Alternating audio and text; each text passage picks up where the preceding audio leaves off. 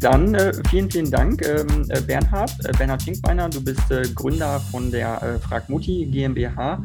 Äh, die Fragmutti GmbH ist quasi ähm, oder besteht aus der Website fragmutti.de. Und es ist ja eine Website, wo man ganz viele ähm, ja, Tipps erhalten kann zum ähm, Alltagsdingen, Kochen, Backen, Getränke putzen, waschen, sparen, Gesundheit, Haus und Garten. Es gibt auch Fragmutti TV zum Beispiel. Also ähm, ganz spannend und ich glaube, die Website kennen auch alle, die allermeisten, die zumindest schon mal studiert haben oder ja, äh, irgendwelche Haushaltstipps brauchten. Ähm, da wollte ich einfach mal fragen, anfangs, äh, wie kamst du eigentlich darauf damals, äh, das zu gründen und was war so die Idee dahinter? Ähm, ja, wie kam, wie kam die Idee? Also es ist im Endeffekt aus einer, ähm, es war eine Schnapsidee und es war aus eigener Not sozusagen, ist eigentlich die Idee für fragmutti.de entstanden. Ich wollte damals mit einem Kumpel, mit dem Handwerk zusammen kochen. Das ist jetzt auch schon fast 20 Jahre her. Und ähm, es war uns klar, gut, wir wollten Salzkartoffeln kochen, warum auch immer. Und ähm, es war uns aber dann irgendwie nicht so ganz klar, gut, wie kocht man denn jetzt Salzkartoffeln? Klar, Salz und Kartoffeln und Wasser und so weiter, aber schält man jetzt die Kartoffeln vorher oder nicht? Kommt, wann kommt das Salz in das Wasser? Ähm, das war nicht so ganz klar. Und ähm, ja, es war 2003, da war jetzt noch nicht so arg ähm, viel im Internet los. Ähm, was macht man dann da? Zum Telefonhörer greifen, Mutti anrufen. Und ähm, nachdem dann Hans-Jörg seine Mutter angerufen hatte, hat er aufgelegt. Die hat es uns natürlich kurz erklärt, das war ja auch nicht weiter schwer. Ähm, und legte einfach nur auf und sagte, fragmutti.de, weil er hat irgendwie damals an alles .de einfach so dran gehängt. Und dann, dann saßen wir beim, beim Essen nachher und der Name war so griffig und wir haben uns dann gedacht, Mensch, so wie uns muss es doch eigentlich auch vielen anderen Menschen gehen. Die sind irgendwie frisch von zu Hause ausgezogen und diese absoluten Haushaltsbasic sind einfach ein, ein Rätsel. Und ähm, dann habe ich ein bisschen im Netz recherchiert, habe dann in der Richtung nicht wirklich was gefunden. Und die, die Domain fragmutti.de war noch frei und ich war gerade eh zwischen Zivildienst und Studium, hatte noch so drei Monate Zeit. Und dann habe ich mir das als Freizeitbeschäftigung praktisch äh, gesucht und habe in der Zeit dann fragmutti.de pro, äh, ja, programmiert und entwickelt. Und ähm, ich habe eh schon als, als Schüler und ähm, in so einer, in einer Internetfirma ein bisschen gearbeitet und da mir so Webdesign, Webprogrammierung so ein bisschen angeeignet gehabt und ähm, habe dann ja auch im Informatikstudium natürlich dann mich dann noch weiter in die ganzen Sachen vertieft. Und ähm, ja, so ist im Endeffekt Fragmutti erstmal so als Hobby entstanden. Und die Idee dahinter war, ähm, die Tipps sollten eben nicht jetzt von, von, von uns kommen, sondern es sollte eine Plattform sein, auf der sich die Community nachher austauschen kann, also die Tipps einreichen kann ähm, und dann aber halt auch bewerten, lesen und später dann auch kommentieren äh, können sollte. Und ähm, das ist die Plattform im Endeffekt bis heute. Also wir sammeln heute nach wie vor äh, die Tipps, Rezepte und so weiter von, von unseren Usern. Wir bereiten die ein bisschen auf und, ähm, und veröffentlichen die dann auf Fragmutti. Mhm. Okay, ist ja ähm, ganz spannend. Ähm, das ist ja damals entstanden, also weil ich habe das äh, äh hier gelesen, also 2003, im Sommer 2003 entstand die Idee, so steht es zumindest bei Wikipedia. Ähm, und das war ja mhm. quasi auch so ein bisschen nach dieser Zeit der Internet-Bubble eigentlich. Ich glaube, ich, ich weiß nicht, ob dann dieser große Internet-Crash sozusagen davor war mit den ganzen Aktien, die erst hochgepustet wurden. Ich glaube, das war, also äh, wie war das so, die Atmosphäre damals auch für dich, wo du gedacht hattest, hm, jetzt in dieser Umgebung, man hat irgendwie gesehen, diese ganzen vielen Internetaktien, die sind ganz viele sind kaputt gegangen. Also wie optimistisch war man damals eigentlich, so ein Internetunternehmen zu gründen? Also hatte man da Sorge oder war man da unsicher oder was war das so für eine Situation? Ähm, also ja, also den, diese, dieses Platzen der Blase, das habe ich auf jeden Fall mitbekommen. Ich habe 2000, habe ich, ähm, da war ich also 16, 17, ähm, habe ich in dieser kleinen Internetfirma angefangen zu arbeiten und 2001, ähm, also einige Monate später, dann im Endeffekt ging es dann da wirklich den Bach runter und das war da wirklich schon auch sehr ähm, real, weil, also ich weiß noch, mein Chef, der hatte sich erst kurz davor einen einen, einen Porsche gekauft, den hat er erstmal wieder zurückgegeben. Er hat ähm, zwei Leute entlassen müssen, ähm, hat wirklich auf das kleinste, auf die kleinste Flamme runtergefahren und ähm, wir haben dann damals, die Firma hat damals einige Webseiten betrieben und dann eben Geld mit Online-Werbung verdient. Ähm, und das ist halt im Endeffekt komplett weggebrochen. Und äh, wir haben dann damals auf Online-Shops umgestellt und äh, haben danach über die Zeit äh, versucht hat, das Ruder rumzureißen. Und ähm, das hat auch gut funktioniert. Und ich würde sagen, 2003 war definitiv ähm, Aufbruchstimmung, Aufbruchstimmung würde ich auf jeden Fall sagen. Also ganz sicher keine Goldgräberstimmung mehr. Ähm, das Thema war durch erstmal. Aber es war irgendwie klar, gut, ähm, da hat es jetzt irgendwie eine Säuberung gegeben, aber das Internet ist nicht mehr wegzudenken. Und ähm, damals war dann der Begriff Web 2.0 äh, dann auch schon in, in vieler Munde. Und äh, das fand ich absolut äh, spannend. Ich fand es faszinierend, ähm, Plattformen zu bauen, auf, deren, auf denen sich irgendwie Communities ähm, austauschen und jeder irgendwie beitragen kann. Also was heute irgendwie selbstverständlich ist, dass man in Instagram, Twitter und so weiter irgendwie seinen Content, seine Inhalte irgendwie äh, ins Netz äh, gibt und da relativ gut und schnell auch irgendwie Reichweite aufbauen kann. Das war damals komplett neu und das war schon cool und das hat mich definitiv äh, fasziniert und da hat im Endeffekt auch, da wollte ich auch mit Frag Mutti so ein bisschen beitragen. Es sollte ja auch ähm, diesen 2.0-Gedanken mit diesem alle tragen dazu bei, ähm, denn der hat, der hat mich da auch definitiv auch äh, inspiriert. Mhm, mhm. Ja, es ist ähm, total interessant. Ähm, und äh, was man ja sieht an dem Datum eigentlich, dass es bei euch oder dass es bei dir so früh auch der Fall gewesen 2030, also sehr, sehr früh eigentlich, wenn man das mal sieht, was noch so internetmäßig dann auch noch, da, noch kam, wart ihr ja früher dran als Facebook zum Beispiel. Facebook ist, glaube ich, 2004 äh, gegründet worden, meine ich irgendwie, oder so 2004, 2005. Ähm, das heißt, ihr wart ja eigentlich absolute Pioniere auch, was wirklich Webseitenerstellung auch in Deutschland angeht, weil wenn man in Deutschland anguckt, ist dieses Land ja doch, würdest du sagen, eher ein bisschen hinterher auch, oder? Im Vergleich zu den USA, was das angeht. Ähm, ja, absolut. Also ja, Facebook ist ein gutes Beispiel. Ich glaube, YouTube gab es auch noch nicht. Das kam auch irgendwie ein Jahr später. Ähm, klar, ist was anderes. Ähm, war dann natürlich Fokus Video, aber da war natürlich auch dieser Community-Gedanke und äh, sich austauschen ähm, war, ähm, war da. Ähm, ja, Deutschland ist immer so ein bisschen, glaube ich, hinterhergehinkt, was so die Geschäftsideen äh, angeht. Da gibt es ja auch genügend Copycats. Also ein wirklich krasses Beispiel war dann irgendwie auch dann äh, StudiVZ. Das war dann in meiner Studienzeit, kam das hoch und die sind, die sind ja dann wirklich ähm, kometenhaft aufgestiegen und ähm, wurden dann aber auch wieder von Facebook im Endeffekt dann komplett überholt ähm, und ist ja inzwischen jetzt dann, glaube ich, auch äh, abgeschaltet worden erst dieses Jahr. Ähm, aber äh, online ist trotzdem viel passiert, auch in Deutschland, finde ich. Also auch wenn es dann so diese sexy Plattform aus den USA, sage ich jetzt mal, ähm, dort zuerst gab und dann vieles dann erst später sich entwickelt hat. Ähm, Online-Foren zum Beispiel, die ja eigentlich auch nix, nicht viel anderes sind, nur ein bisschen, sage ich mal, vielleicht demokratischer, weil äh, nicht irgendwie eine Plattform vorgibt äh, oder die Plattform oder die Firma vorgibt, was drauf passiert, sondern sich die Leute in so einem Forum einfach austauschen konnten. Das gab es auch schon damals. Also ich bin ähm, 1999, 2000, als ich dann so angefangen habe mit dem Internet ähm, oder mich da immer mehr zurechtgefunden habe, ähm, war, war, ja jeder auch oder viele Leute auch im, in Foren unterwegs und es war ja auch im Endeffekt eine Art von Web 2.0. Man hat sich ja da ausgetauscht, man hat ja da seine Inhalte geteilt ähm, und ähm, äh, ja, definitiv auf jeden Fall spannend. Und dass jetzt wirklich Deutschland so arg hinterhergehinkt hätte, das würde ich jetzt gar nicht sagen. Ähm, oder sagen wir schon, ja, es ist hinterhergehinkt, aber es war jetzt nicht so schlimm. Ja. Es ist trotzdem einfach viel los gewesen und viel passiert. Ähm, aber klar, 2003 war das Internet noch nicht so, wie es jetzt heute ist. Und ähm, da waren wir schon irgendwie, die Idee war dann schon auch mit eine wahrscheinlich von den, von den ersten. Also ich will nicht sagen, dass wir das erfunden haben, um Gottes Willen, natürlich nicht. Ähm, aber ähm, damals war das erst so ein Begriff, sich aufzubauen immer mehr Plattformen sich im Netz entwickelt haben, die eben diesen Austauschgedanken nach vorne gestellt haben. Mhm.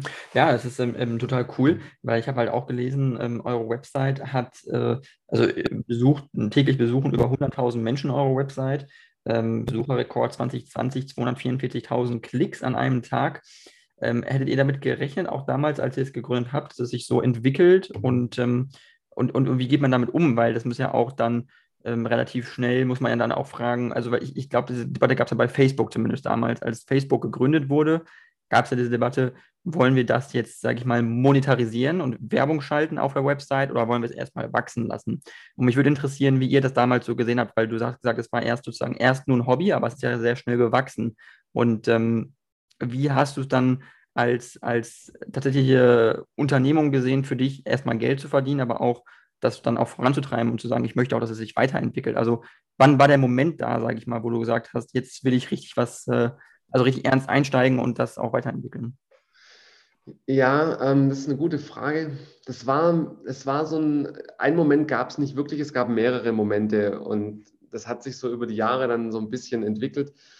Ähm, der erste Moment war so nach zwei Jahren im Studium. Da habe ich dann irgendwann, also das weiß ich auch noch, da eines Morgens bin irgendwie aufgestanden und habe gedacht, Mensch, ich sitze jeden Tag, dann, was ich, vier, fünf Stunden an der Seite und mache noch nebenher mein Studium. Und ähm, ja, da, da war dann, dann so die Idee, gut, jetzt, jetzt muss ich auch mal gucken, dass da irgendwie ein bisschen kompensiert wird dafür. Ähm, und habe dann da angefangen, sehr, sehr langsam und zaghaft Werbung auf der Seite unterzubringen. Und ähm, da war dann aber noch nicht der Gedanke da, gut, das, das muss ich jetzt irgendwie als Firma betreiben und das will ich jetzt irgendwie groß machen. Und dadurch, dass ich es ja auch nebenher betrieben habe, habe ich das eigentlich auch ganz, bin ich das ganz blau, blauäugig und spontan immer angegangen und war immer so eher so eine Come as, come as you go Geschichte. Ähm, einfach, ähm, ich habe nie was in Richtung Marketing gemacht oder geschaut, gut, wie mache ich denn die Seite jetzt bekannter, sondern am Anfang, das war halt dann auch das Glück, ähm, kamen halt dann einfach auch die, die Medien auf, auf, auf mich zu und wollten Interviews haben. Ähm, Im Radio wurde darüber berichtet oder in Zeitungen, ähm, Fernsehen dann auch teilweise. Und so ist es dann eigentlich so nebenher gewachsen. Ich konnte mich immer noch auf mein Studium fokussieren. Klar, ich hatte eine, eine Doppelbelastung, aber das war okay, weil sowohl das Studium als auch die Webseite zu betreiben, ähm, hat mir sehr viel Spaß bereitet. Und ähm, mir war auch immer klar, du machst auf jeden Fall dein Studium fertig. Das Informatik zu studieren war mir sehr wichtig, es hat mir sehr viel Spaß gemacht. Ähm, das war meine Leidenschaft, ist meine Leidenschaft. Und ähm, habe auch immer gedacht, gut, wenn es mit Fragmutti irgendwann mal nicht mehr läuft, brauchst du auf jeden Fall ein gutes Fundament und eine, eine Ausbildung. Und das, dann habe ich halt die Seite während dem Studium immer nebenher betrieben. Und der zweite Moment dann war dann nach dem Studium im Endeffekt, so 2009, 2010. Da war dann für mich, da stand dann die nächste Entscheidung an, gut, ähm, wie machst du jetzt weiter? Machst du dich jetzt komplett vielleicht selbstständig? Gehst in die, machst du das 100 Prozent? Wie weit kannst du die Seite bringen, wenn du dich wirklich 100 Prozent deiner Zeit um die Seite kümmerst? Ähm, oder ähm, die andere Alternative war für mich, zu, an der Uni zu bleiben und, ähm, und äh, einen, Doktor zu, zu machen oder zu versuchen. Ähm, und habe dann aber gesagt, nee, mir sind meine Freiheiten wichtig, die kann ich am meisten ausleben beruflich, wenn ich, wenn ich selbstständig bin wahrscheinlich. Und habe da jetzt schon ein gutes Fundament ähm, und habe dann mich für die Selbstständigkeit entschieden. Und klar, ab dem Zeitpunkt war dann natürlich dann meine, habe ich meine komplette Energie reinstecken können, ähm, habe aber auch, ähm, habe jetzt aber ja auch nicht, also ich BWL-Grundlagen habe, ich führe ich eine Firma, was sind alles die wichtigen Aspekte und so weiter.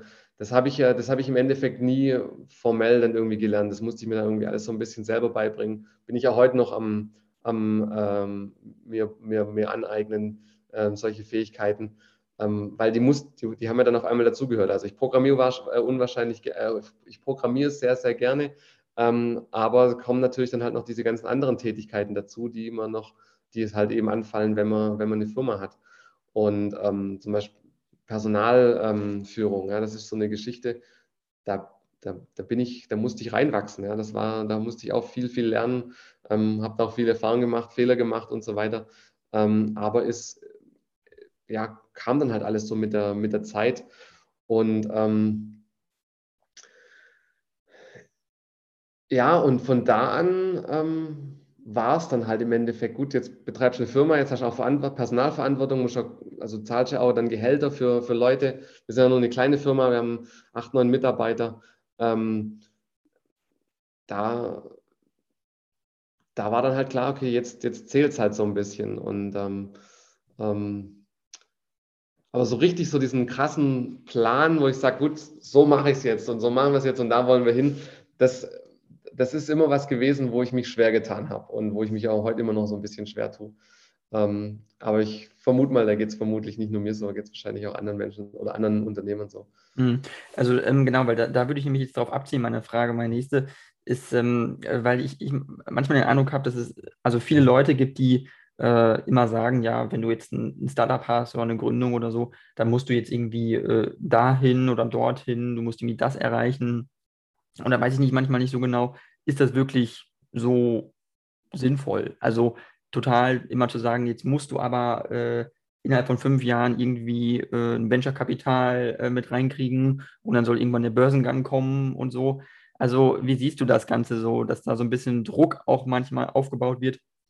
Insbesondere in dieser Internetgründerszene, dass da so gesagt wird, ja, äh, wenn du jetzt eine Website machst oder wenn du, weiß ich nicht, was machst, dann muss das das nächste Facebook werden oder so. Also ähm, hast du das Gefühl, dass da manchmal ein bisschen viel Druck im Kessel ist auch? Also ich habe mir persönlich nie den Druck gemacht, auch nie machen lassen. Ähm, wenn, man, wenn man jetzt nicht in die Richtung will und ähm, ähm, Venture Capital, also sich gegen Venture Capital entscheidet und versucht es selber zu machen, organisch zu wachsen, eigenfinanziert, ähm, dann kommt man mit der Welt auch nicht so arg in Berührung, ähm, außer dass man ganz oft eben äh, natürlich Konkurrenz hat, ja, die natürlich Venture Capital finanziert ist. Ähm, und dann kriegt man das natürlich auch so ein bisschen mit, was da los ist. Und es ist halt im Endeffekt meiner Meinung nach ein, ein anderer Unternehmer Entwurf äh, oder Unternehmensentwurf, den man da angeht. Ähm, ich habe meine Freiheiten. Klar, ich wachse nicht so schnell wie, wie, wie andere Firmen, aber ich habe halt auch die, ich habe dann die Freiheiten und ich habe dann auch diesen Druck nicht. Ist natürlich schon so, wenn, wenn man jetzt sagt, ähm, wachsen, wachsen, wachsen, in fünf Jahren muss das irgendwie der große nächste Player sein. Ähm, und das geht halt so lange gut, wie ähm, die Investoren auch daran glauben. Und wenn dann aber nach vier, fünf Jahren äh, die Umsätze dann irgendwann doch nicht nachziehen, dann steigt der Druck natürlich für, für, eine, für, so, einen, für so einen Gründer. Ähm, und der ist dann halt auch mal dann schnell ausgewechselt. Und, ähm, oder der wird die nächste Finan die Anschlussfinanzierung wird nicht gewährt und dann darf man Insolvenz anmelden. Ähm, das wollte ich einfach nicht. Und ähm, wir hatten, also ich habe ja noch eine zweite Firma, yourexpert.de, eine Online-Beratungsplattform.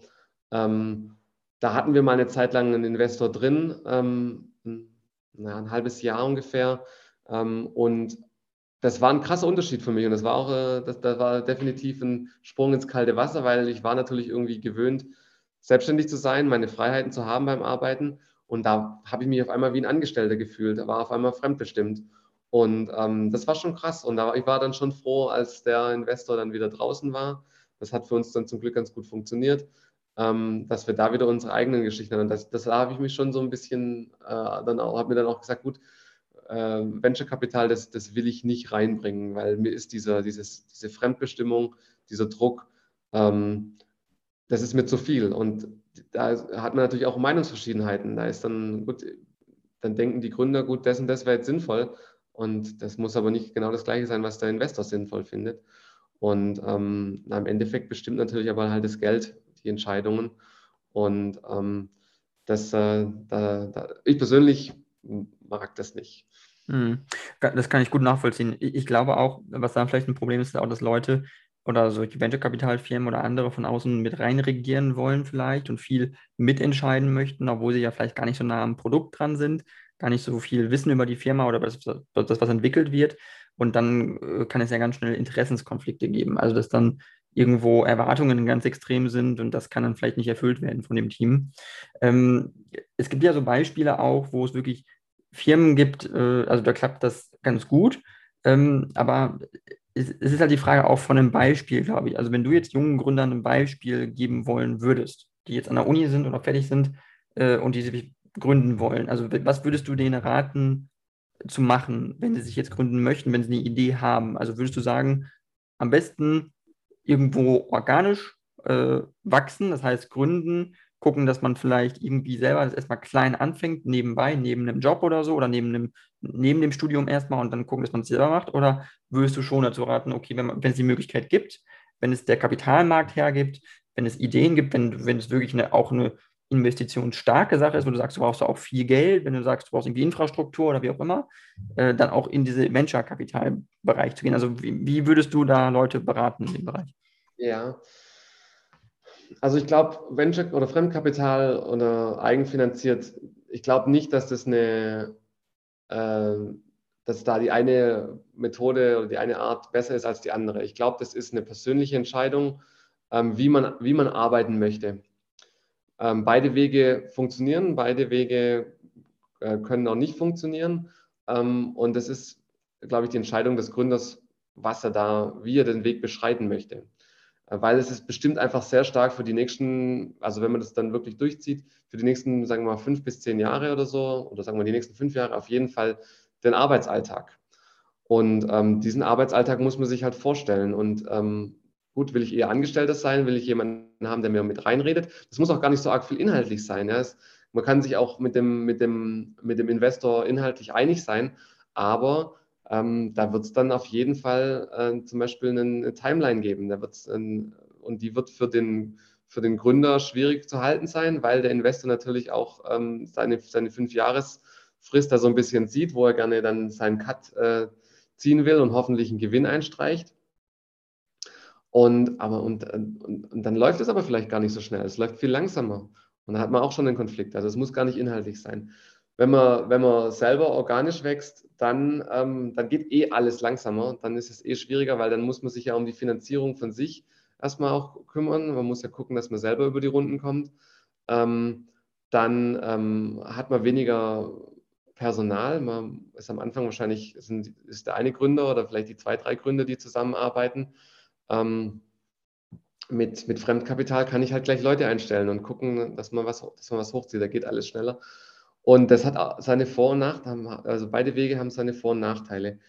Ähm, ich würde jetzt jungen Menschen an der Uni ähm, oder in der Ausbildung empfehlen, ähm, sammelt erstmal noch ein bisschen Arbeitserfahrung, gründet vielleicht nicht gleich direkt nach, der, nach dem Studium. Ähm, die Chancen, dass es dass es besser funktioniert, ähm, sind höher, wenn man schon Arbeitserfahrung gesammelt hat, weil man A, sich ein Netzwerk aufbaut, B, ähm, sich ein finanzielles Polster vielleicht anlegen kann, dass man vielleicht auch mal ein Jahr über die Runden kommt einigermaßen und da an sein, seine Idee arbeiten kann. Und C, ähm, ähm, Moment. Jetzt habe ich kurz einen Hänger. Was war das, was ich noch sagen wollte? Ähm, genau. Ähm, man kann in sein, also man sollte, also ich würde empfehlen, in den Bereich zu gehen, in dem man auch gründen will, ungefähr, oder wo man denkt, man möchte gründen. Und dann kann man in dem Bereich halt eben auch äh, die Probleme kennenlernen haben, äh, kennenlernen, die in diesem Markt existieren. Und dann halt vielleicht nachher mit einer coolen Idee aufkommen, die diesen die dieses Problem in dem Markt eben löst. Und ähm, diese ganzen Erfahrungen, die hat man nach dem Studium noch nicht direkt. Da geht man dann eher blauäugig, blauäugiger rein. Ähm, so ein Netzwerk ist einfach, kann viel wert sein. Ähm, den Markt schon ein bisschen zu kennen, kann viel wert sein. Und das würde ich, das würde ich auf jeden Fall empfehlen, das so zu machen. Das muss vielleicht auch nicht so lang sein, keine Ahnung, zwei, drei, vier Jahre oder so.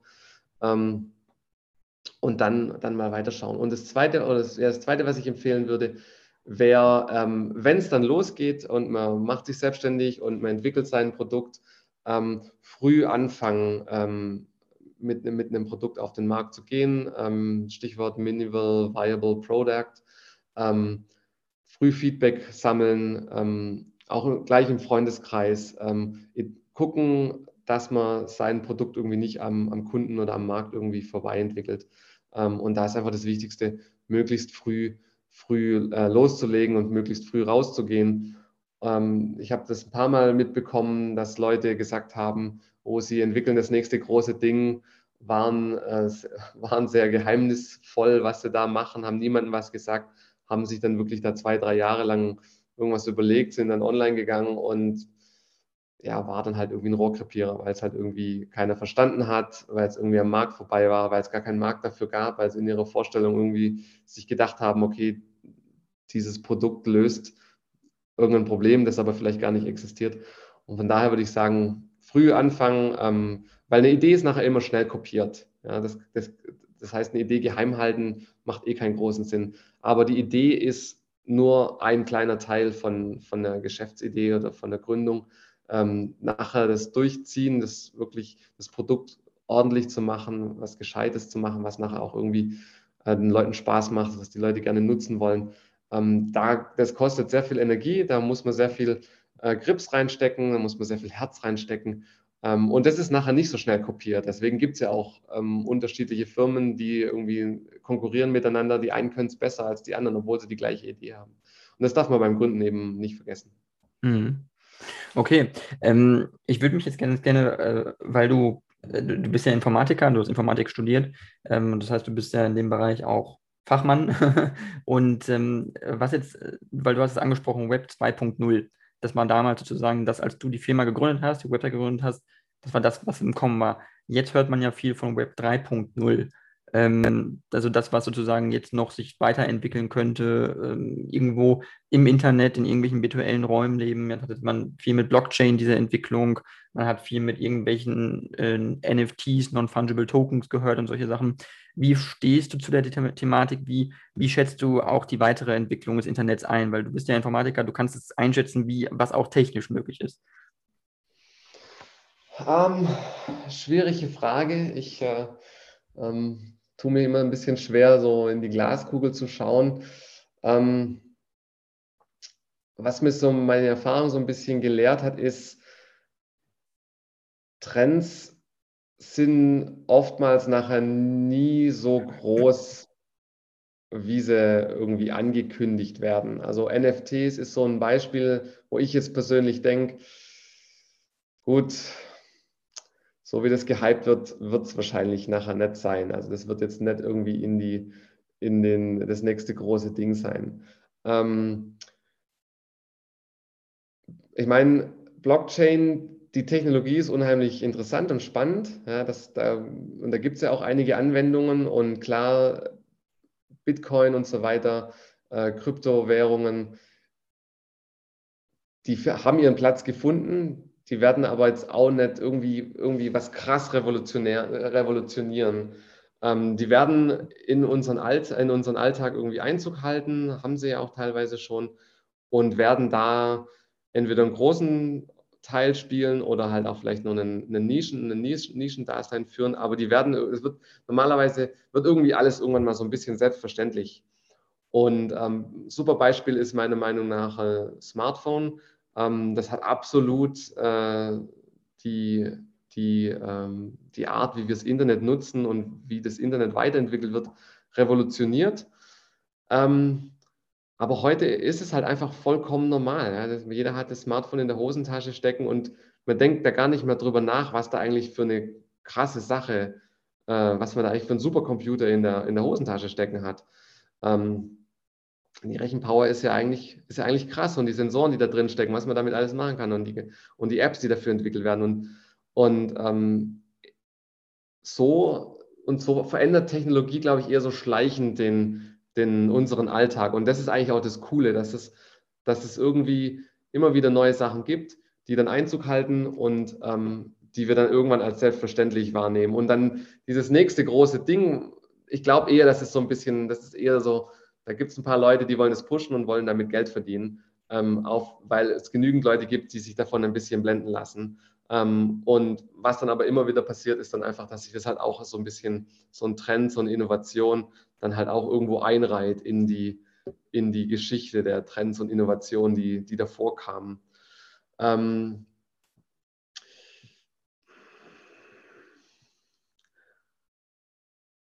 für die Zukunft, ja, ich kann ich kann's, ich kann's nicht, ich könnte jetzt nicht sagen, gut, was, wie geht es jetzt mit, mit dem Internet weiter? Wir werden auf jeden Fall immer mehr vernetzt. Ähm, es wird immer mehr ähm, äh, das Internet verfügbar sein unterwegs. Ja, wir haben ja heute immer noch ein bisschen so Probleme auch mit Funklöchern und so weiter. Ich denke, dass, das, dass die immer mehr geschlossen werden würden, werden und dann kann man das Internet und Computer und Smartphones und so weiter einfach noch, noch besser nutzen und es wird noch weiter in den Hintergrund gedrängt, weil es immer weiter, weil es immer selbstverständlicher ist, dass man es nutzen kann. Irgendwann werde ich wahrscheinlich in den Alpen stehen können, auf irgendwelchen Bergen und da eben halt auch Empfang haben, was ich jetzt heute irgendwie noch nicht habe immer oder oft nicht habe. Und, ähm, und das wird dann, und diese Selbstverständlichkeit, die wird dann auch wieder dafür sorgen, dass irgendwelche schlauen Köpfe sich neue Sachen einfallen lassen. Und was diese neuen Sachen sein werden, ähm, keine Ahnung. Das, äh, da, da, da bin ich auf jeden Fall gespannt drauf. Okay, also du bist gespannt, aber ähm, ganz kritisch bist du noch, also du bist, sage ich mal, verhalten kritisch in dem Sinne, wo du nicht genau weißt, ob das sich jetzt alles so durchsetzt mit dieser Hype mit äh, Blockchain, mit Krypto und mit NFTs, hältst du für ein bisschen übertrieben, sage ich mal. Auf der anderen ja. Seite gibt es jetzt auch große, große Konzerne wie Facebook zum Beispiel, wie Mark Zuckerberg, die ja jetzt groß propagieren. Sie haben sich jetzt umbenannt, sie heißen jetzt, Facebook heißt jetzt Meta, äh, mit Anspielung auf das Metaversum, also das, was sozusagen dann kommen soll, diese, dieses, dieses Eintauchen in dieses Internet sozusagen als Mensch. Das ist ja, ja. ein bisschen das, was dahinter steckt. So, teilst du diese Vision, teilst du dieses, diesen Spirit und dieses, diese, diese Idee? Ist das so eine Art neuer, neues 2002, 2003 jetzt, wo wir jetzt drinstecken sozusagen, wo jetzt nochmal eine neue, ein neues Eintauchen in eine Internetphase kommt oder hältst du das für unrealistisch? Das halte ich, also das halte ich für unrealistisch. Also Facebook ist halt auch jetzt inzwischen ein Konzern und welcher Konzern vor 20 Jahren hat irgendwie die nächste große Revolution losgetreten? Ja, das war die, das war kein etablierter Konzern. Also irgendwann die letzte, die letzte Smartphones vor, vor, vor ja, wann war es, 2007 ist das iPhone rausgekommen. Ähm, das war jetzt auch keine krasse neue Idee. Das erste iPhone war schwach, damit konnte man wenig machen. Ähm, der Kniff war halt, das war halt unheimlich super zu bedienen mit, den, mit dem Finger, mit dem Touchscreen. Das hat einfach gut funktioniert. Und ähm, das kam damals von Apple. Das waren damals nicht die, die krassen, das klar, war natürlich eine große Firma, aber die hatten auch ihre Ups und Downs und hatten auch ihre, ihre, ihre, ihre, äh, ihre Probleme. Und dann kamen die da mit dieser Idee an und das hat dann, das war eigentlich ein, ein kleiner Kniff, ein genialer Kniff. Und so dieses, als großen, großer Konzern irgendwie eine Ankündigung zu machen, so, hier kommt das nächste große Ding und so und so sieht es aus. Ähm, das, den Beweis müssen sie antreten, meiner Meinung nach. Ich, ich hab, bin da auf jeden Fall skeptisch, dass da irgendwie das nächste große Ding kommt. Weil man muss sich ja auch anschauen, was macht denn, was macht denn ähm, Meta? Die, haben, die haben Facebook, gut, das nutzen jetzt halt ähm, irgendwie schon die ältere Generation, sage ich jetzt mal. Da ist äh, schwierig. Dann klar, Instagram ist, ähm, ist eine, eine, eine, coole Plattform, die wird, die wird seit einigen Jahren viel genutzt und die machen die machen da viel dran, aber die machen da auch nur inkrementelle Geschichten. Ja. Das ist jetzt nicht so, dass da irgendwie das nächste große Ding zu erwarten ist.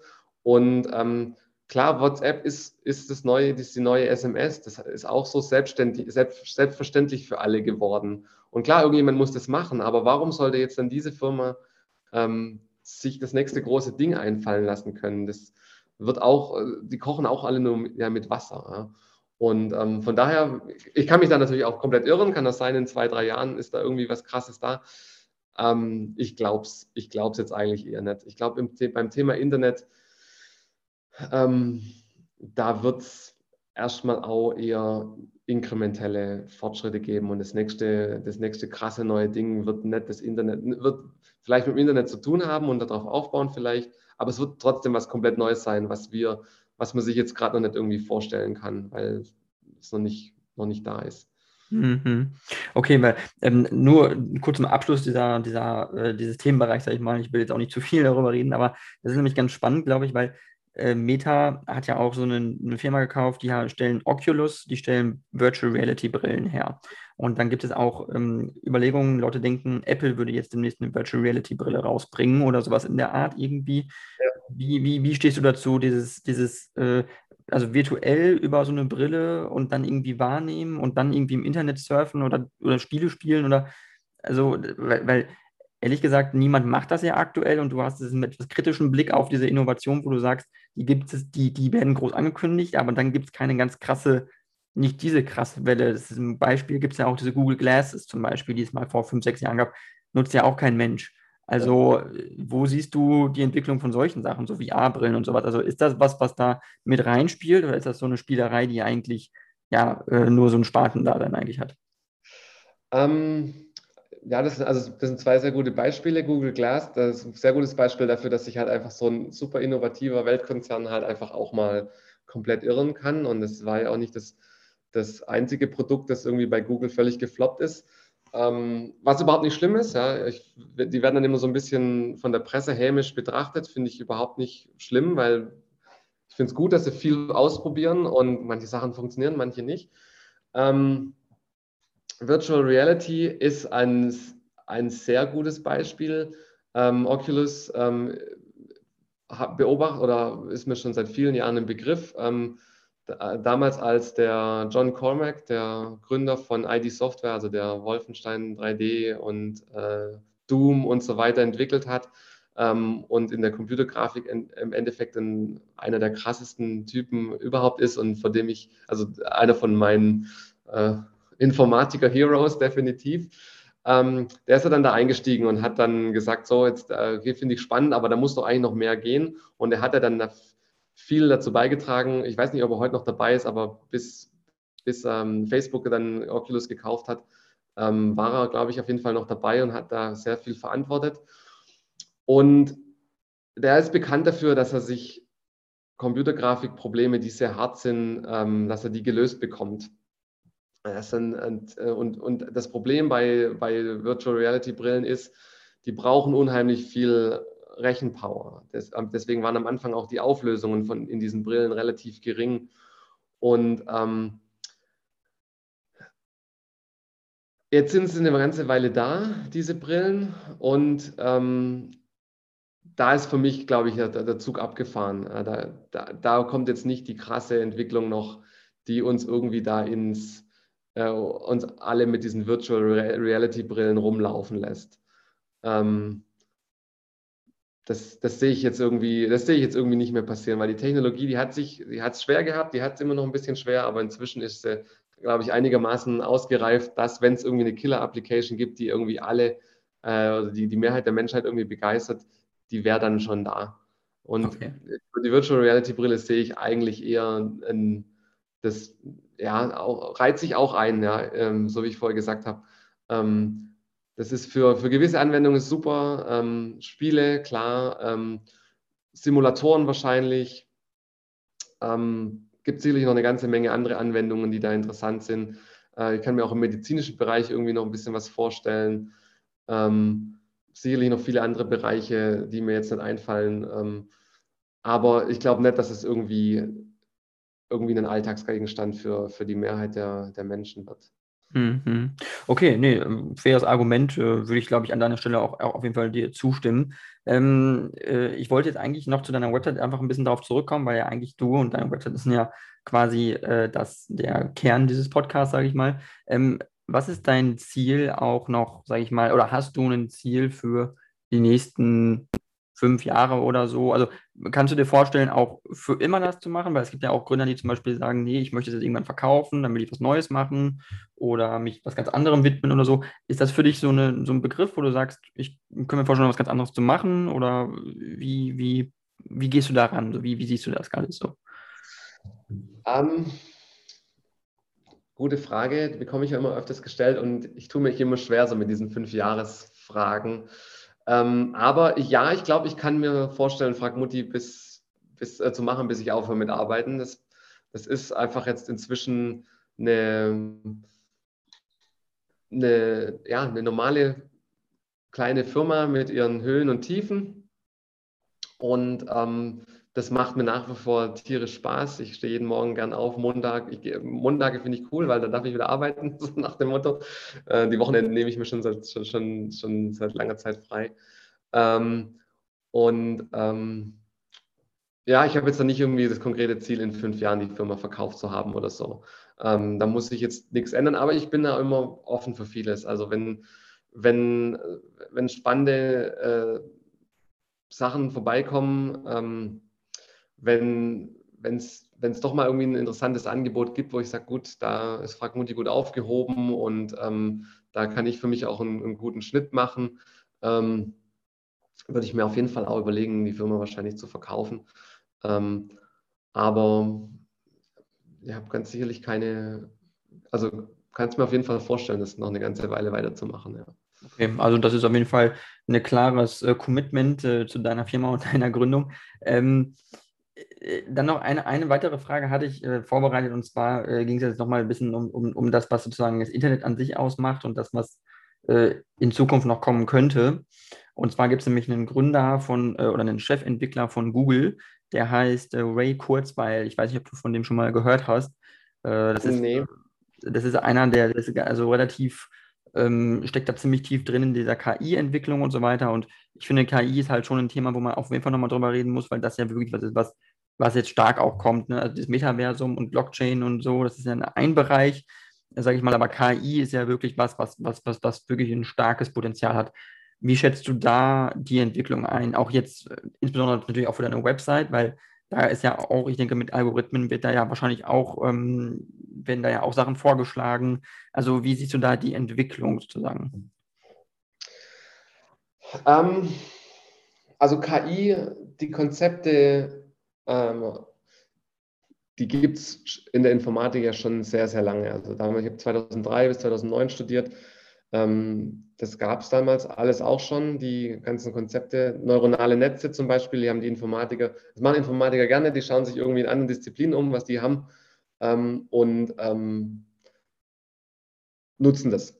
Und ähm, neuronale Netze, das war ja dann auch schon im Endeffekt so ein Simulationsmodell äh, oder auch ein Modell, um irgendwie das Gehirn zu simulieren. Und das haben sich die Psychologen ausgedacht in den, weiß nicht, in den, in den 70er, 80ern oder so. Und ähm, wie neuronale Netze dann in der Informatik als Algorithmus funktionieren sollen, war damals auch schon bekannt.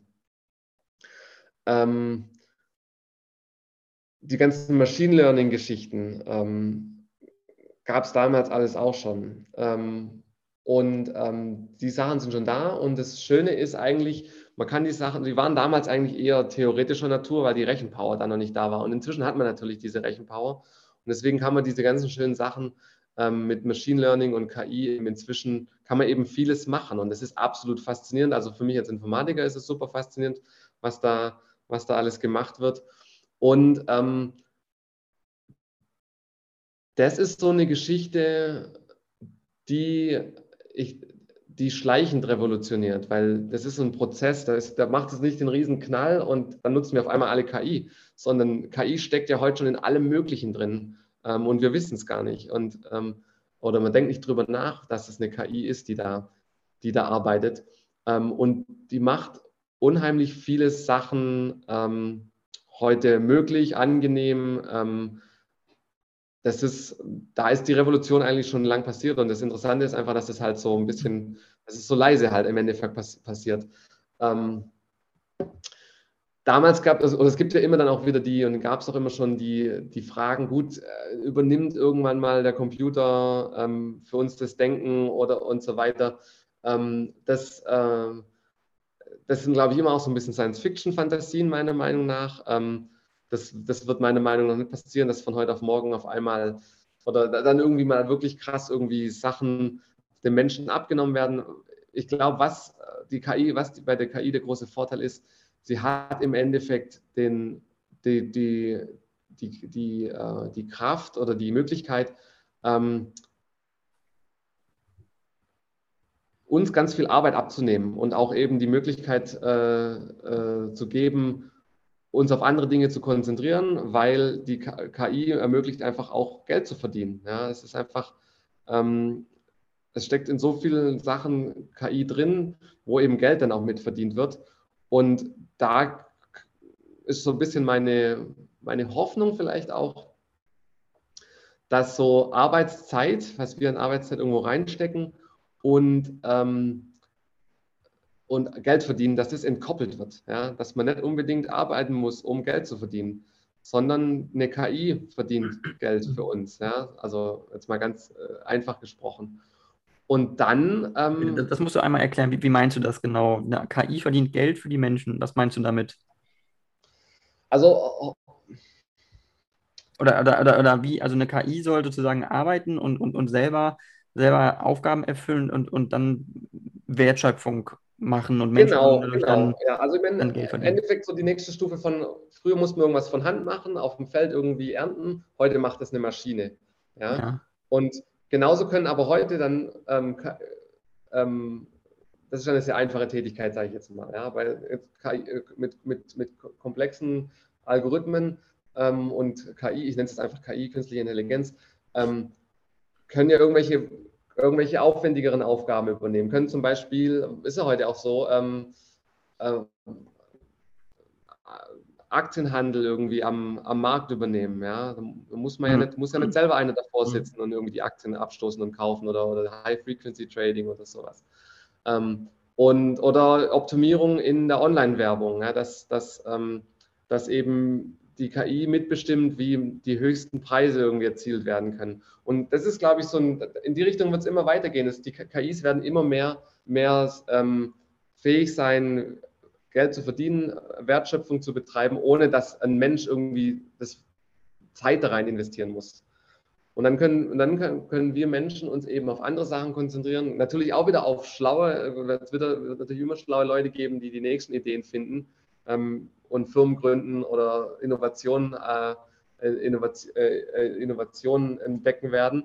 Ähm, aber vielleicht hilft es auch in die Richtung, ähm, dass man eben auch ein bedingungsloses Grundeinkommen zum Beispiel damit realisieren mhm. könnte. Ja, wenn, okay. wenn, klar, wenn, wenn klar ist, gut, ich muss nicht irgendwo Zeit reinstecken, damit Geld verdient wird, damit Wertschöpfung passiert, ähm, dann wäre so eine Idee zum Beispiel eine Möglichkeit. Ja, und das bist du ein Verfechter von bedingungslosen Grundeinkommen oder bist du, ein, ein, bist du ein Forderer von bedingungslosen Grundeinkommen, also jemand, der das fordert und sagt, es sollte eingeführt werden? Oder? Ah, ich weiß es nicht. Also ich finde ich find die Idee gut irgendwie. Also ich glaube, das kann, das kann funktionieren, aber es gibt halt auch inzwischen einfach auch genügend Studien, wo es halt dann doch nicht so ganz funktioniert hat. Und ähm, deswegen, ich, ich kann es echt jetzt sagen, ich vermute, dass es irgendwie ein, ein, ein Mix sein müsste wahrscheinlich. Also ich glaube, man kann nicht irgendwie ein bedingungsloses Grundeinkommen haben, auf das man sich alleine verlassen kann. Aber es sollte vielleicht so ein, so ein bedingungsloses, so eine bedingungslose Absicherung halt irgendwie so ein bisschen, bisschen sein dass mhm. äh, vielleicht in der Richtung, aber okay. da da, da, weiß man noch nicht genau. Ich würde mir wünschen, dass es funktioniert, sagen wir so. Es ist, genau, es ist jetzt vielleicht noch ein bisschen früh. Ähm, da weiß man vielleicht noch nicht genau, ob das jetzt schon funktioniert. Ähm, ja, ähm, Bernhard, ich wollte jetzt äh, nicht äh, zu viel deiner Zeit stehen, deswegen möchte ich zum Ende äh, unseres Podcasts, bevor wir nämlich die Stunde führen, weil ich weiß, du hast auch viel zu tun, ähm, aber dich nochmal kurz darauf ansprechen und fragen, weil es gibt nämlich, das hatte ich eben kurz einmal angesprochen mit äh, dem Google-Gründer oder dem Google-Chefentwickler Ray Kurzweil. Der hat ein Buch geschrieben. Ähm, und in dem Buch schreibt er, äh, bis 2045, also 2045 sozusagen, ist äh, die, das Enddatum der Menschheit, wie wir sie kennen. Ab danach ist sozusagen dieser Horizont erreicht, ab dem nicht mehr vorhersehbar ist, wie weit technologische Entwicklung noch geht oder was technologische Entwicklung ermöglicht. Sagt, er sagt also, bis 2045 leben wir noch als normale Menschen so ungefähr und danach gehen wir auf in Technologie. Das, das sagt er in seinem Buch, das schreibt er in seinem Buch. Ähm, ist ein ganz dickes Buch, über 1000 Seiten. Ich habe es auch nicht durchgelesen, aber ich habe nur diese Passagen gelesen. Wie stehst du dazu? Glaubst du, dass sowas kann eintreten innerhalb der nächsten 25 Jahre? Bei der technologischen Entwicklung, die wir jetzt haben. Ja, also, du musst mir nochmal auf die Sprünge helfen. Was, was, was soll ab 2045, das sollen wir nicht mehr sehen können, was dann passiert? Oder, oder dann, da können wir uns nicht mehr vorstellen, wie es weitergeht? Oder? Richtig, genau, weil die technologische Entwicklung so fortgeschritten dann ist, dass ab diesem Punkt eine Vorhersage nicht mehr möglich ist. Und das ist sozusagen dieser Event Horizon, so nennt er den. Das ist wie ein schwarzes Loch, wo du nicht mehr sehen kannst, wo du nicht mehr weißt, was passiert, weil sobald du über diese Schwelle kommst, dann sozusagen die künstliche Intelligenz und andere Maschinen so weit entwickelt sind und so äh, sich in ihrer Entwicklung selbst äh, potenzieren und so, so viel besser werden, dass sie, dass du nicht mehr sehen, nicht mehr weißt, was dann, was dann kommt, dass der Mensch auch als, als, als Instrument dann auf einmal ähm, nicht sinnlos wird, aber als übernommen wird oder mit, äh, mit aufgeht in dieser, in dieser technologischen Potenz, sagen wir es mal so. Das ist seine These. Es ist nicht meine These, es ist seine These. Ja. interessant, deswegen frage ich dich, weil du ein Gründer bist, du bist ein, du bist ein Informatiker, du kannst das bestimmt einschätzen. Äh, ist für mich definitiv schwierig einzuschätzen. Ähm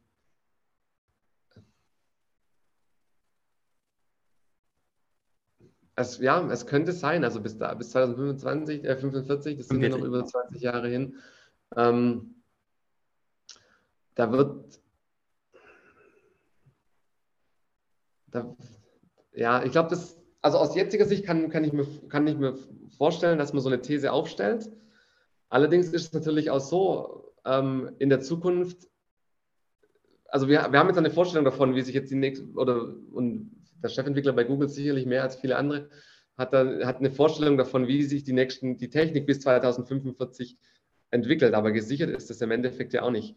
Ähm, was jetzt, sagen wir mal, 2035 oder 2040 dann ansteht und was da entwickelt wird, das kann ja ähm, die These, die er jetzt aufgestellt hat, auch über den Haufen werfen. Ja, kann ja auch sein, bis dahin ist irgendeine Technologie da, die irgendwas noch viel krasser unbekannt macht oder aber vielleicht auch den Weg noch mal ein bisschen klarer vorzeichnet. Und ich, ich würde wäre sehr gespannt, ähm, da in 10, 15 Jahren noch mal in dieses Buch reinzuschauen. Und weil dann sind wir ja einfach viel näher an dieser, an diesem, an dieser Jahreszahl dran, an, an 2045. Hm. Und dann mal nochmal zu gucken, gut, steht denn dann diese These dann noch und oder hat sich da in der Zwischenzeit was getan? Weil dann ist für uns vielleicht schon viel konkreter, was 2045, ähm, wie 2045 aussehen wird. Richtig, genau. Weil das, das Spannende nur an diesem, an diesem Menschen ist, er hat äh, vorhergesehen äh, wesentliche Trends. Er hat vorhergesehen das Internet, er hat vorhergesehen in vorherigen Vorsagen ähm, ein soziales globales Netzwerk, so wie es Facebook heute ist. Das hat er vorhergesehen, er hat gesagt, sowas wird es geben. Er hat auch einen ähm, populistischen, rechtsextremen US-Präsidenten vorhergesagt, der bei der Entwicklung der sozialen Marktwirtschaft oder des Kapitalismus in den USA weil es gesellschaftliche Umbrüche gibt, soziale Schichten unzufrieden sind, hat er politische Entwicklungen vorhergesagt, wie Donald, wie Donald Trump, der jetzt 2016 gewählt worden ist. Ähm, ja. Also deswegen wird ihm in dem Bereich zumindest irgendwo eine gewisse Treffsicherheit vorhergesagt. Gesagt wird, ja. der, der, der hat irgendwo Trends vorhergesehen und deswegen gab es einen Aufrei, als er dieses Buch geschrieben hat. Ob das jetzt nun stimmt oder nicht, ich kann das nicht sagen, aber er ist zumindest jemand, der ist Chef-KI-Entwickler von Google. Und er hat auf jeden Fall einen Einblick in diese, diese Materie. Und er hat ja. auf jeden Fall lag mit einigen Trends richtig. Aber du sagst auf jeden Fall, das ist ähm, zu dubios, zu weit weg und zu vage. Nee, nee, nicht, nee, das würde ich jetzt nicht sagen. Also, ähm, also ich, nee, ich würde sagen, ich, ich selber kann da ich selber persönlich kann da wenig eine schlechte Einschätzung dazu geben, weil das, das, das traue ich mir einfach, glaube ich, nicht zu. Ähm, und ähm, das kann schon gut sein, ja. Und äh, dass da 2045 das irgendwie für uns 2045 so wird, dass wir uns das einfach gerade aktuell noch nicht vorstellen können und ähm, so wie so ein schwarzes Loch dann nachher wird. Ähm, ja, warum, warum auch nicht? Ja, also wird sicherlich spannend bleiben. Also ich glaube nicht, dass, dass es ähm, also ich glaube jetzt nicht, dass wir nicht als Menschheit damit umgehen können werden, wie es dann 2045 wird. Okay. Ähm, da bin ich einfach zu sehr Optimist. Ähm, äh, aber ja, da kann natürlich schon, also kann natürlich schon sehr sein, dass da einfach was richtig Krasses auf uns wartet. Ja, warum auch nicht? Okay, ähm, dann letzte Frage von mir an dich. Und zwar, jetzt geht es nämlich nochmal ein ganz anderes Thema. Und zwar, es geht darum, äh, es gibt Firmen wie SpaceX, Elon Musk, die wollen auf den Mond, die wollen auf den Mars die wollen jetzt Raketen entwickeln, um dahin zu fliegen, weil sie sagen, wir müssen auf einem anderen Planeten leben. Das ist unser Ziel, es ist wichtig. Äh, wir haben den Klimawandel, äh, es wird heißer auf der Erde und so weiter. Man braucht einen Ausweichplaneten. Wie stehst du zu diesem Thema? Glaubst du, das ist sinnvoll, äh, demnächst auf dem Mars zu leben? Und glaubst du, es ist realistisch, überhaupt innerhalb der nächsten 20 Jahre da überhaupt hinzukommen? Ähm, ich, also innerhalb der nächsten 20 Jahre ist es vielleicht unrealistisch. Also würde ich jetzt mal persönlich schätzen, aber da habe ich echt überhaupt keine Expertise. Das ist einfach so ins Blaue geraten. Ähm, ich denke, dass aber solche Firmen und solche visionäre, bisschen verrückte Leute, Leute, die zu viel Geld haben, ja, sage ich jetzt mal, dass die mit diesen, was wir heute vielleicht als Spielereien ansehen oder als verrückte Ideen, ähm, dass die in einem Zeithorizont sind, ähm, dass die einfach noch viel, dass, dass die, das, was die gerade machen, was wir jetzt gerade irgendwie als Spielerei vielleicht ansehen, äh, in irgendwie einigen Jahrzehnten einfach wichtige Vorarbeit gewesen sein werden für, für irgendwelche Dinge dann. Von daher denke ich, dass es, dass es gut ist, dass es, dass es das gibt, ja, so, so verrückte Spielereien. Und ähm, Ob wir dann nachher wirklich auf einem anderen Planeten ausweichen müssen, äh, keine Ahnung. Ich vermute mal, ich werde es nimmer erleben. Ähm, aber wer weiß, was in 100 Jahren ist, ja. Und dann sind diese Geschichten wichtig, dass, äh, dass, dass, dass man heute jetzt in 2022 versucht hat, ähm, ähm, an diesen verrückten Ideen zu arbeiten. Okay, ja, super. Ähm, Bernhard, ich danke dir sehr äh, für dieses Interview. Ähm, ich fand es wirklich spannend. Ähm, äh, vielen Dank für deine Ausführungen. Ich finde dein Unternehmen toll und ich hoffe, dass ihr äh, euch weiter positiv entwickelt. Und äh, wenn du möchtest, kannst du jetzt noch die letzte Minute nutzen für dich, um Werbung zu machen, für dich als Person oder äh, fragmuti.de oder deine andere Firma, ähm, wie du möchtest. Ähm, ja, also erstmal vielen Dank, dass ich hier dabei sein konnte. Es war ein sehr, sehr spannendes äh, Interview. Hat mir, hat mir sehr viel Spaß gemacht. Äh, gut, wie nutze ich jetzt diese Minute? Ähm, Werbung machen ist natürlich immer ein bisschen plump, ähm, aber natürlich klar, besucht, besucht äh, uns auf äh, fragmutti.de und auf yourexpert.de. Ähm, aber was, ich, ähm, was mir immer wichtig ist, ist, ähm, wenn ihr Leute habt in eurem Umfeld ähm, oder Leute seht, äh, auch Firmen seht, die ihr spannend findet, habt da keine Scheu und fragt da einfach mal nach. Ähm, es gibt oft Leute, die geben, teilen gern ihr Wissen, die geben gern ähm, ihre Erfahrungen weiter. Ähm, so geht es mir auch. Ja. So, so, eine, so, ein Interview wie heute, es macht mir immer viel Spaß. Ich freue mich, wenn, wenn jemand äh, meine Meinung hören will zu, zu, Themen, mit denen ich mich mal mehr, mal weniger auskenne. Ähm, und ähm, ja, habt da keine Scheu, geht auf Leute zu, fragt Leute, die euch inspirieren. Ähm, es gibt immer ähm, genügend Leute, die da sehr gerne ihre, äh, ihre Meinung weitergeben und da lernt man immer was Spannendes dabei. Ja, super. Dann äh, vielen, vielen Dank und vielleicht bis zum nächsten Mal.